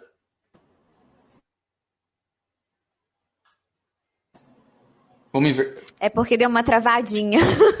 Tranquilo. É, eu, eu vi que. Não, eu não escutei direito. Não, não tem problema. Eu, eu, vi que congelou. Mas é basicamente só é, retomando aqui, resumidamente, a gente vai fazer essa virada agora para a gente encaminhar para esse encerramento. Tem temas que a gente quer tratar, que a gente não conseguiu tratar ainda. É, essa conversa acho que a gente pode ter um outro momento, um segundo momento. E aí eu queria deixar aberto para você fazer comentários, pontos que você queria abordar e que às vezes você não conseguiu abordar a tempo, é, ou enfim, deixar o espaço aberto também para você falar sobre o seu trabalho, enfim. E depois eu passo para o André também. Ok. Ficou um pouco é, travado, porque acho que minha internet deu um pico. Tranquilo. Eu estou na zona rural, então, enfim, é hora que, que, que ocorre. É, então, assim, eu gostaria de agradecer a, o convite, aprendi muito com vocês, é, gostei muito dessa parte é, que o André trouxe, né, essa questão que brincar é, também desenvolver as relações é, sociais e desenvolver a empatia, que eu acho que é muito importante, né? Bauman, ele, ele traz, né, quando também uma outra dica de leitura aí, quando a gente fala de amor líquido e de modernidade líquida, ele traz que a gente tem que deixar de ser é, é, deixar de ser mixofóbicos, né, ou seja, ter o medo do diferente e termos aí a mixofilia, né, o amor pelo diferente, porque através do diferente é que a gente vai conseguir desenvolver a, a nossa própria personalidade, né? Assim, eu não acho que a gente vai chegar num patamar aí de, de completude, mas eu acho que a partir do momento que a gente é, vê o outro, que a gente aprende com o outro e que a gente dialoga, né? A gente está a gente está se tornando, né? Pessoas melhores, pessoas mais empáticas, né? E de fato a gente está aprendendo a ser uh, seres uh, sociais e, e, sociáveis, assim. Então, eu acho isso bastante importante. É, gostaria também, já que na nossa é, na nossa live, né, a gente falou de repensar paternidades, eu gostaria de, né, de parabenizar a campanha que teve, né, da Natura, uh, o Tami Miranda, né, gente. Então, assim, eu acho que isso é muito importante. Eu acho que é, que é ressignificar a paternidade e, no mais, agradecer a troca de experiência e aprendizado que nós tivemos aqui essa noite. Muito Foi obrigado. Muito gostoso André. estar com você. É, André. Bom, pessoal, a, a Júlia comentou, ela tinha comentado sobre como a masculinidade é tóxica, né? O machismo ele atrapalha o homem, né? E no final ela fez esse comentário sobre essa completude, né? É, só para fechar essa questão, acho que atrapalha totalmente, né? É, além de essa questão emocional, né? O homem, a gente não pode se desenvolver, não pode desenvolver nossas emoções, é, né? a gente não pode chorar, a gente não pode um monte de coisa. E, e vai além né, do que foi comentado sobre o, o índice de suicídio dos homens, né? Eu não lembro quem comentou, mas isso é muito verdadeiro. Então, assim, ela, ela é, é, faz tão mal para o homem que o homem mata e o homem morre, né? O homem agride, assassina, né? É, comete feminicídio. É, então, é esse nível que chega. E, e ela comentou sobre essa completude. Eu não acho que é, acho ficou estranho ser homem completo, né? Mas na verdade eu acho que é, é, a gente está falando mais da incompletude do homem, né? Eu acho que é esse que é o ponto. É o homem quando ele essa criação nossa machista deixa a gente incompleto e isso é um problema. A, é, a questão não é a gente ser completo, mas acho que a questão é a gente ser incompleto nesse sentido de, de ser cerceado já, né? A gente já tem é, tantos desafios é, na vida humana, né, no nosso desenvolvimento, é, que a gente ser cerceado é, nessa, é, nessa construção social do que é ser homem, ele é muito, é muito triste, é muito limitante. Então, é, eu acredito que é, que, é, que é por aí. Excelente. Para finalizar, queria agradecer muito, muito a oportunidade. Aprendi muito com vocês. Vocês de ver que os quatro estão muito preparados. É, queria morar em Itajubá. Eu acho que, que é sensacional essa iniciativa de vocês, o mandato coletivo. Tem que ter juventude na política mesmo. É, tem que debater as questões. Eu acho que é importante construir essa, essa, essa esse aprendizado coletivo, né? Acho que essa postura de vocês de chegarem assim, olha, a gente está aprendendo, a gente quer aprender mais, a gente quer trazer outras pessoas com a gente, e que vocês consigam levar isso é, é, sendo eleitos ou não, assim, sabe? Acho que a política ela é, ela é, é do dia a dia. Hoje eu enxergo, assim, para mim, um político é uma pessoa que eu tenho que ver ele fazendo em outros momentos e não só na época da eleição, sabe? Eu acho que isso que a gente quer são pessoas que é, que participam socialmente. Né? A, política, o conceito da política é muito amplo e a, e a política está em tudo. Está em tudo, gente. Então é muito bacana ver um, uma juventude inteligente, disposta, cheia de energia para fazer diferente. Vocês são pessoas incríveis, adorei. Aprendi muito com a Leandra, poderia ficar aqui um tempão só ouvindo ela ela falar sobre e, e dando dicas de, de pessoas bacanas para a gente ler, para a gente aprender muito bom. Que bom que ela estava aqui, porque eu não poderia dar nenhum embasamento de nada, foi muito vivencial mesmo, então foi muito importante ela estar aqui com a gente. E, e é isso. Eu não sei se eu consegui contribuir, mas é, eu, eu, eu, no, na postagem que eu fiz, o meu comentário é esse. Eu acho que é, é tão difícil ter homens que se, é, que se desafiem a, a, falar sobre né, o masculino, sobre machismo. É, e eu fiquei pensando, poxa, quando que eu vou estar pronto para falar sobre isso, entendeu? Sendo que tem tantos outros que eu acho que estão mais prontos do que eu e não estão tendo a coragem de falar. Então eu, eu resolvi encarar o desafio, se não vou falar, mesmo eu não sendo especialista, mesmo eu tendo vários defeitos, mesmo ainda, ainda sendo machista, porque é isso que a gente precisa entender, a desconstrução ela está em andamento e eu não sei quando ela vai terminar. Então, eu, eu não sei, a gente está todo dia se policiando, né? tentando é, é, ser o ser humano melhor. E eu acho que essa completude, né, só para fechar, eu acho que ela tem muito mais a ver da gente ser um, um ser humano né? Tem um amigo meu filósofo que ele fala isso, é que é, nem todo nem todo ser é humano. Então nem toda pessoa é um ser humano. Você acha que a ser humano ela é uma construção. Você ser humano é uma construção. Eu acho que fez assim com o tempo eu fui entendendo que isso fez muito sentido. É, a gente, eu não sou é, católico, mas eu acho assim fazer é, amar, amar ao outro, né? Amar ao próximo, acho que é isso, sabe?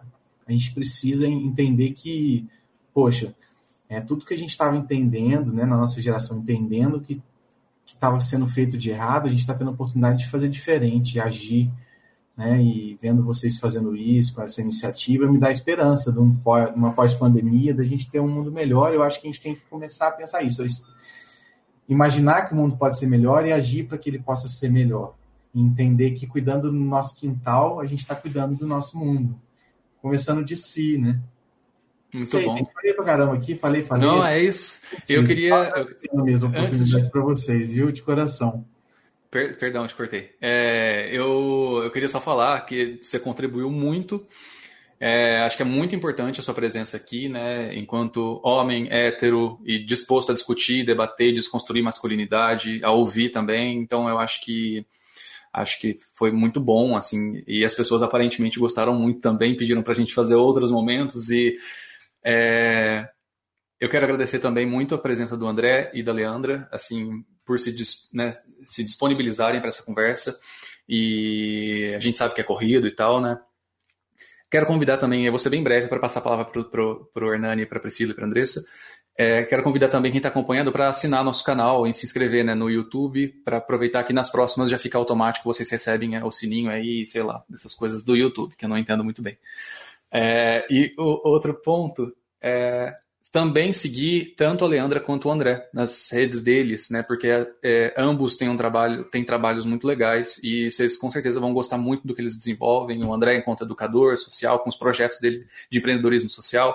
A Leandra com as questões voltadas para o direito, com a questão de gênero, enfim. Então eu convido vocês a também conhecerem mídias, as mídias dos dois. E quero muito, espero muito que a gente construa muitas coisas juntos, não só né, nessa live, mas pelos próximos esperamos quatro anos, no mínimo. Pode falar, é, Hernani.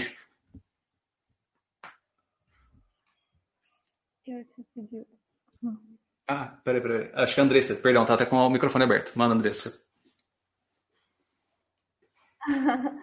Então, eu queria aqui agradecer ao pessoal, né, que participou, muita gente.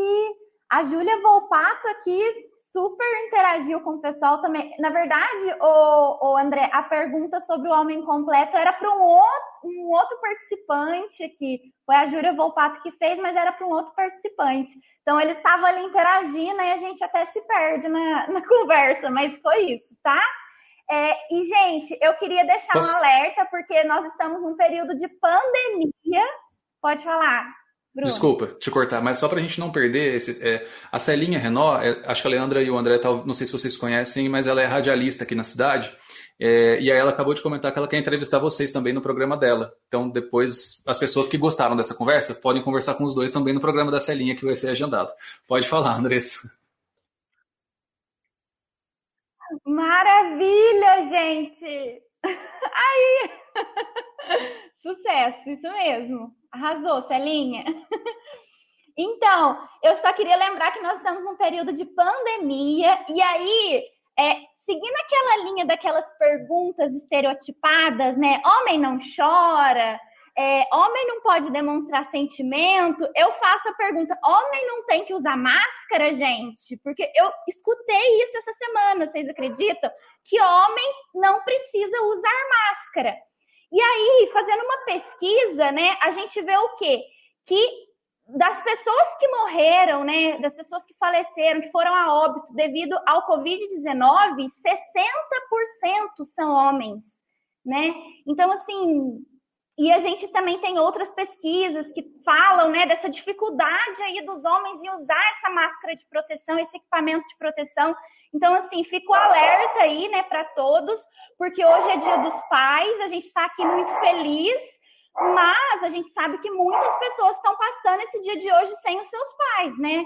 Já superamos aí 100 mil mortes, então eu queria deixar esse alerta e teve uma pessoa que falou que a gente tinha que fazer um compilado com 10, 10 dicas aí para a gente poder é, lutar contra a masculinidade tóxica.